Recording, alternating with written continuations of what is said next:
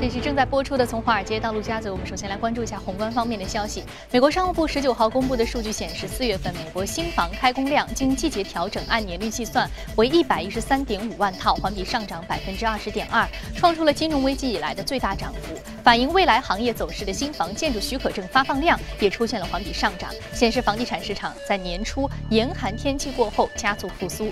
那受利好经济数据的提振，美元对于其他主要的货币汇率当天也出现了上涨。欧洲央行执委科尔十九号表示，在夏季流动性下降之前，欧洲央行将会加速 QE。这条消息引发了欧元对美元短期是重挫超百点。那欧元债券收益率是大幅走低，其中呢，德国债券重挫超过百分之十。科尔表示，理论上存款利率可以在零以下，甚至是更低。债市繁荣是流动性减少的迹象。那由于七八月份流动性比较低，欧洲央行将资产购买提前至五六月份。欧盟统计局公布，欧元区四月 CPI 中值同比为百分之零，暂时摆脱了通缩的境地。在今年三月实行 QE 之后，欧元区经济数据有了明显的改善。希腊工商联合会主席十九号表示，不论呢救助协议能否达成，希腊政府都应该加快经济改革的步伐。希腊已经陷入严重的流动性危机，这一现状必须得到改变。而希腊政府此次也是响应了舆论的号召。希腊劳工部长斯科勒蒂斯坚称呢，在接下来的几天，希腊将与债权人达成。救助协议。好，刚刚我们浏览完了宏观方面的消息啊，接下来我们来看一下美股三大指数隔夜的一个涨跌幅变化。我们通过盘面来系统的了解一下。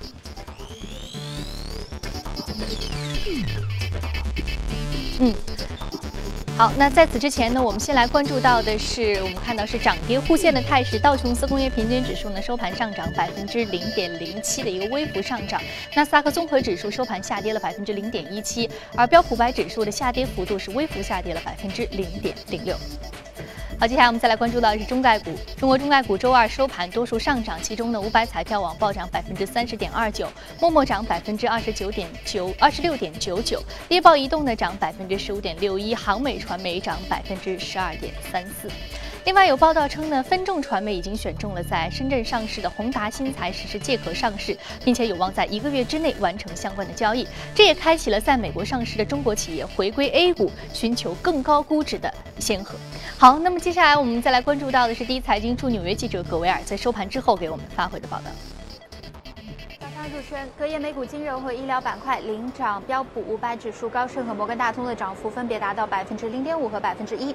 另一方面，沃尔玛公布最新财报，经季节调整后，每股盈利一点零三美元，较预期低出一美分，营收同样不及预期，沃尔玛股价大幅下跌百分之四。而在中概股方面，中国手游宣布受到东方证券旗下公司的私有化邀约，收购价格是每股十二十一点五美元，隔夜股价下跌超过百分之三，报在二十美元下方。相比美股市场今年以来的上涨乏力，国内 A 股市场的一些企业却能够获得高估值，可能是成为企业私有化或者转投 A 股的一个重要原因。此外，好的，谢谢格尔的点评。这里是正在播出的《从华尔街到陆家嘴》。刚刚我们说到债券市场近日呈现了一些抛售潮，主要是来自于包括像债券之王 Growth，也包括欧洲政府，也包括美联储的一些表态，使得债券市场目前收益率是有一个下降的走势。那接下来债券市场应该会怎么走？同时呢，近期持续上涨的原油是不是也已经到了一个回调的点位了呢？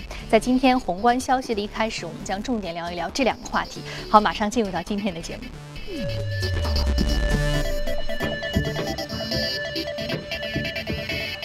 好，今天我们请到现场呢是来自于华创证券创新业务部的副总裁简佳先生。简先生，早晨好。早上好，宇飞。嗯，那我们看到，其实近期债券市场出现了一轮抛售潮啊。那主要是近期的一个 growth 的讲话，再加上耶伦的一个表态，再加上刚刚我们节目当中也说到了，这欧洲市场对于这个债券市场的一个认为啊，如果说债市繁荣，那么就是流动性下降的表现。所以说，他们对于这个债券市场，如果是持续有一个高的这样一个收益率的话，他们其实是比较担忧的。嗯，那近期债券市场出现了一个抛售潮，主要的原因是来自于什么？除了这三方的表态之外，对，其实我们看到，呃，因为其实我们在节目中，包括其实投资者更多的会关注的就是。宏观经济数据，包括股市的这样的一个表现，但是对债券这样一个非常重要的一个大类资产，其实大家关注度并不高，因为这块市场主要还是机构投资者参与的。但是其实债券市场有一个非常著名的人，就是刚才主持人提到的，就是债王格罗斯。那么格罗斯是大家都耳熟能详的这样的一个名字。那么他其实应该说是老债王格罗斯。那么他最新的一个表态，导致了整个全球的债市出现了一个大幅的这样的一个回调。那么主要是因为他在四月中的时候提到说啊，整个的一个。做空美德国国债是可能是一生一次的这样的一个投资的一个机会，甚至这样的一个投资机会，它类比于一九九三年做空英镑当时的这样的一个投资机会。那么这样他的一个讲话，直接导致了欧洲的债市，包括美国的债市出现了一个大幅的下跌。我们看到德国国债十年期的国债，我们之前在节目中说到，基本接近于零利率，那么是达到了零点零四九，那么一度反弹到了百分之零点五八。其实这个反弹幅度是非常之大的。那么另外，我们看到，呃，德国国债收益率的一个飙升，也导致了其他的主要的一个经济体的一个国债收益率的一个飙升，包括像美国啊，像欧元区的一些国家，包括像加拿大、俄呃澳大利亚，都是出现了一定的飙升。那么使得整个债券市场原来是一个避险天堂，那么现在仅仅三个月的时间，三周的时间，整个债券市场就损失了超过四千五百亿美元啊。那么同时，我们刚才也说，像耶伦。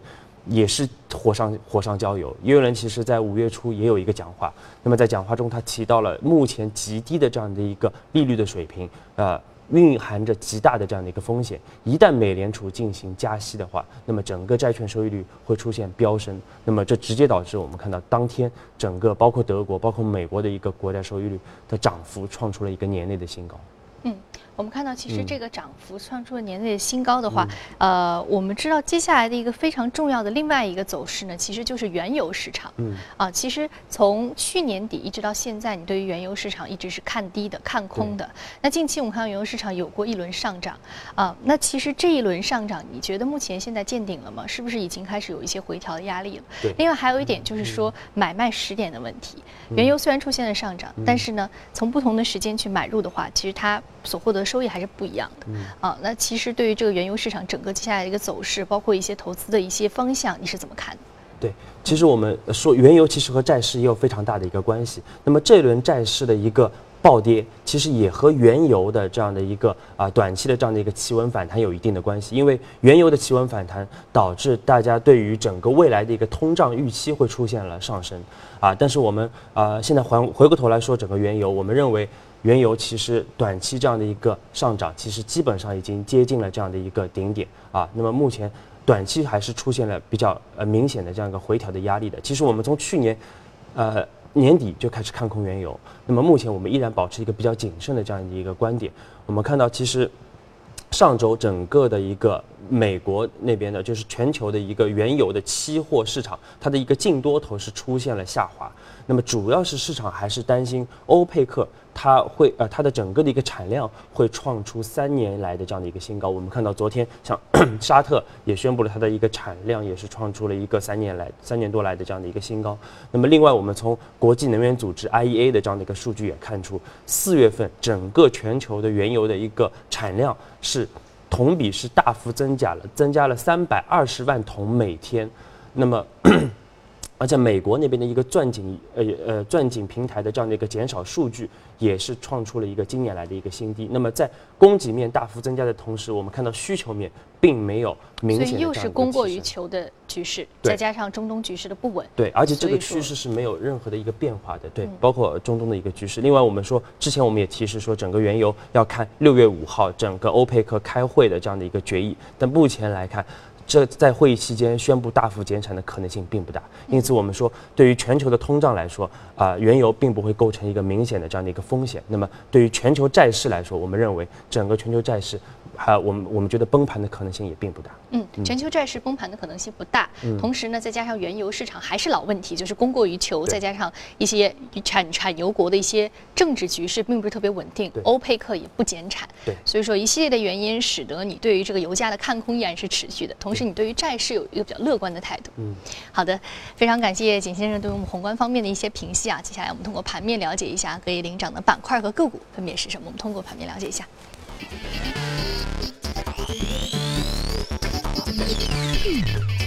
博彩游戏、百货商店、医院。餐厅连锁和林业、牧业是领涨的板块。再来关注到的是个股。个股呢，包括五百彩票网、陌陌探博士、Take Two 互动，还有猎豹移动是领涨的个股。我们看到很多都是中概股啊。对，简先生，为什么是是中概股这么多是占据了这个领涨榜的这样一个榜单呢？呃，我觉得中概股的上涨整体来说，因为我们之前也评论过，其实也是和国内 A 股的这样的一个涨幅是有明显的关系的。包括我们看到，其实 A 股的是大幅的上涨，带动了包括港股、包括中概股。特别是一些中呃一些成长股的这样的一个大幅的这样的一个上涨，那么其实我们看，其实呃五百彩票网，其实我们在节目中也多次提到了，那么呃我们也是比较看好整个互联网彩票中长期的这样的一个发展的一个方空间的。但是今年因为整个国家对于互联网彩票啊进行了一定的一个整顿，那我们看到其实从昨天五百彩票网公布的整个的一个季报也可以看出，它一季度是净亏损达到了五千两百万元。那么，而且它的一个活跃用户数也环比下降了百分之十八。那么，主要还是受到这样的一个啊，这个这个互联网彩票禁售的这样的一个影响。那么，同时公司也做出了重大的一个人员变化，它的一个啊总裁也升任它的一个 CEO。同时，我们看到公司也表示，它也会配合啊整个的一个体彩。管理中心来进行一个整顿，来进行一个自查自纠，同时配合体彩中心来建立一套整个在线彩票销售的这样的一套系统。那么在这套系统建立完成之后，我们认为其实这样的一个政策并不是打压。呃，整个互联网彩票的一个一个市场，而是为了更好的去规范整个行业的一个发展，为了行业的一个中长期的一个发展打下扎扎实的一个基础。因此，我们认为整个互联网彩票中长期的一个发展空间还是存在的。包括我们看到昨天五百彩票网上涨百分之三十，也说明市场对于这块还是给予了比较正面的这样的一个评论。嗯，我们看到隔夜上涨幅度百分之三十点二九，目前价格是二十一点八一美元每股。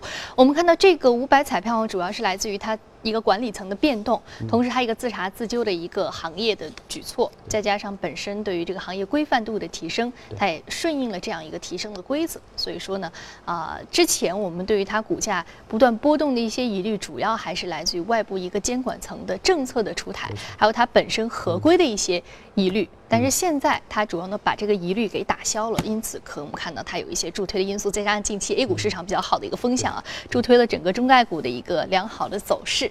那好，刚刚我们看到了这个异动榜单的五百彩票网，那刚刚我们也聊了宏观方面的消息，那接下来我们进一段广告，广告之后我们再继续接着聊有关于智能家居和诊断试剂的方面的相关的资讯。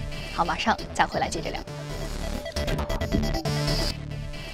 欢迎回来，这里是正在播出的《从华尔街到陆家嘴》。接下来我们浏览一组最新的全球公司资讯。市场期待多日的中国制造2025，昨天正式公布，提出通过三步走实现制造强国的目标。其中呢，到2025年迈入世界制造强国的行列是第一阶段的目标。那这一工业升级计划同样吸引了外资的瞩目。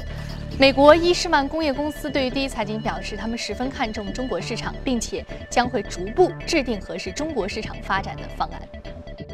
Thank you, Marie Wilson. We know in 2014, Eastman Asia Pacific sales accounted for 27% of the entire sales, of which the largest contribution made by China. Based on this, how do you think the importance of Chinese market for Eastman? The growth in China is pretty significant. I think it's generally accepted that even though China has moderated in recent years, that the economy is still strong and maintains a very strong growth. New engines of growth, including innovation and consumption and environmental protection, will be important for the future. Well, let's talk about in more detail because we know Eastman Special Plastics has a rich variety of applications, such as houseware, durables, packaging, and medical. Um, what areas in your mind would lead the key business growth in Chinese markets? Eastman has been selling plastics into China for more than 30 years. We have our copolyester product line as well as our cellulosics product line. In 2007, we launched a new product called Triton Copolyester. It is clear and tough and BPA free. It's a new material. And so we've invested in China, both in this China headquarters, but then also in a plastics processing technology laboratory. China is deepening reform uh, promoting the economic restructuring and speeding up the industrial upgrading. What's your view on Chinese economic outlook? I think that it is pretty well accepted that the Chinese economy has moderated in recent years. Although the underlying strength of the economy and the demand through the increased middle, uh, increasing middle class is definitely still strong. China's plan, Made in China 2025, will impact the manufacturing industries for sure as it tries to transform from the factory of the world to a globally competitive, value added manufacturer and manufacturing industry. Well, let's talk about the new material. The development and application of the new material is one of the hottest topics globally. Um, what highlights Ismail would like to share with us?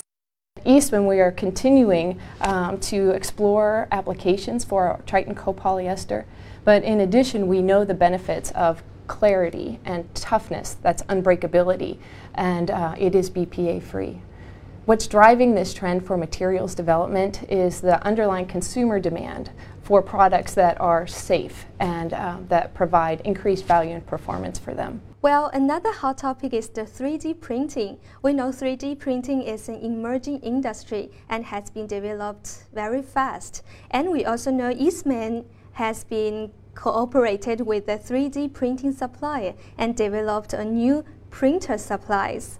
Um, how do you think the future for 3D printing industry? There are developments in hardware, in software, and in materials that will help this industry to move beyond simple prototyping into creating more functional products. Eastman partnered with Helion Polymers and jointly launched both a hardware, a new machine for the printer that's optimized to use a Morpha 3D polymer um, to make a new printing in the 3D printing space. 好，近日呢，伊士曼启动了一个为亚太地区住宿商联是量身定做的一个互动在线平台，它将帮助住宿商深入的了解如何来优化机器，并且最大程度的降低加工共聚酯的一个难度，来降低生产废品率和耗能，提高经济效益。好，根据外媒报道，中国互联网巨头百度正在与 Uber 以及私人股本机构 Apex。合伙人公司联手对于诺基亚地图导航业务发起竞购。此外呢，腾讯组成的另外一个财团也将会来进行这样一个竞购，他们将会面对 Microsoft 以及苹果的竞争。那随着竞购大战愈演愈烈，诺基亚的地图导航业务的售价也是水涨船高。目前呢，该业务售价可能会达到四十亿美元。太阳能制造商英利上周提交2014年年报，称亏损、巨额债务等等可能会影响继续经营，引发市场对于英利可能资产清算的恐慌。那周二美股市场上，英利一度暴跌超过百分之五十一，截止收盘，跌幅为百分之三十六点九。那在刚刚过去的佳士得拍卖周上呢，收获了十七点二六亿元，同时也是刷新了几项拍卖记录，几乎每天都能爆出令人瞠目结舌的成交价。佳士得再一次成功的拉开了与老对手苏富比之间的差距。那当然呢，中国买家在国际拍卖会上的身影也是越发的引人注目了。比如说，王健林的大连万达在富比拍卖当中以两千零四十一万美元收得了莫奈的睡莲池与玫瑰。那近日呢，佳士得全球总裁也是刚刚拍出了全球最贵毕加索的拍卖师尤西皮尔卡宁在纽约接受了我们的专访。one hundred and sixty million dollars, Brett. It's yours. So. 历经四十五次出价，最终以一点六亿美元落锤。毕加索《阿尔及尔的女人》欧版创下全球艺术品拍卖价新高，成交价格近一点七九亿美元。头场贾克梅提的雕塑作品《指示者》以近一点四一亿美元成交，这也是首次两件估价在一亿美元以上的拍品被置于同一场拍卖中。The level, the price level at a hundred million dollars is a is a new era. But we have many people that are prepared to buy these masterpieces at that price point. And there's been this incredible transition from a period when masterpieces would be bid for by a handful of collectors, perhaps five, perhaps ten. And today we have so many people who are buying in every category masterpieces competing very, very hard for them. For the past week, did you see a lot of Chinese buyers and art collectors taking active part in the sales? Absolutely. We've seen this growing for some time. Uh, we've seen more Chinese and broadly Asian collectors here in New York than ever before. Actually, I would uh, say quite the contrary, that our Chinese buyers buy with great sophistication and taste and in many different areas of the market, not just in the Impressionist and post-war area. 前宣布下调核心的云计算价格百分之五到百分之三十不等。那这在云计算领域掀起的价格战呢是持续升温，这有助于推动云计算渗透率进一步的提升，刺激云计算市场的发展。好，刚刚我们纵览了全球公司资讯啊，我们再回到资本市场，今天我们主要来聚焦一下诊断试剂这样一个板块。我们首先通过盘面了解一下我们今天将要说的个股是什么。